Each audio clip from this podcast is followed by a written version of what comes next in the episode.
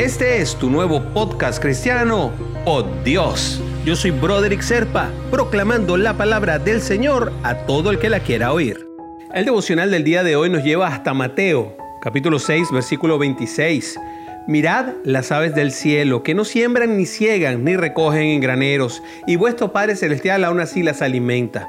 ¿No valéis vosotros mucho más que ellas? Y qué bien que el Padre nos hace pensar en las cosas que nos da, muy a pesar de que a veces no necesariamente hacemos nada por ganarlas, sino simplemente porque Él nos considera su imagen y semejanza, porque nos considera la corona de la creación, porque somos sus hijos amados y el Padre sabe que aunque no hagamos méritos, Él nos quiere igual.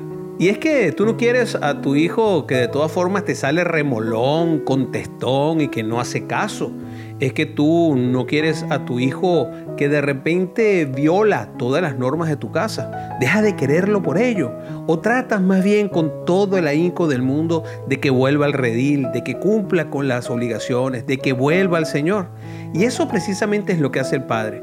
Quizás a veces nosotros nos olvidamos de que el Padre hace todo el esfuerzo y mucho más que el que hace con el hijo obediente, con el hijo desobediente, con el que no se porta bien, con aquel que no guarda, con aquel que no trabaja, que no siembra ni ciega. Precisamente a ese le tienes que dedicar más tiempo porque a ese el Padre es el que quiere hacer regresar.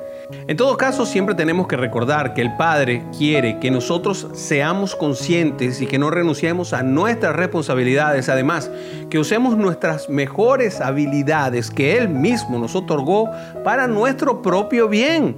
Mira qué interesante cuando te digo que no es ni siquiera para el logro del plan, sino para nuestro propio bien, porque el plan siempre va a ser beneficioso para nosotros. Ojo, sin egoísmo, que es lo más importante. Y te invito a orar, mi hermanito, mi hermanita.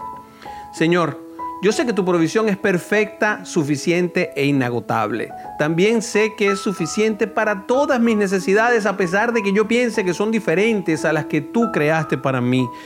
Te pido, Padre, que no permitas que se me olvide esta verdad en la adversidad, sino que me haga más firme en ella, sabiendo que siempre me vas a dar lo que necesito, siempre conforme a tu voluntad, Padre. En el nombre de Jesús te doy gracias. Amén, amén y amén.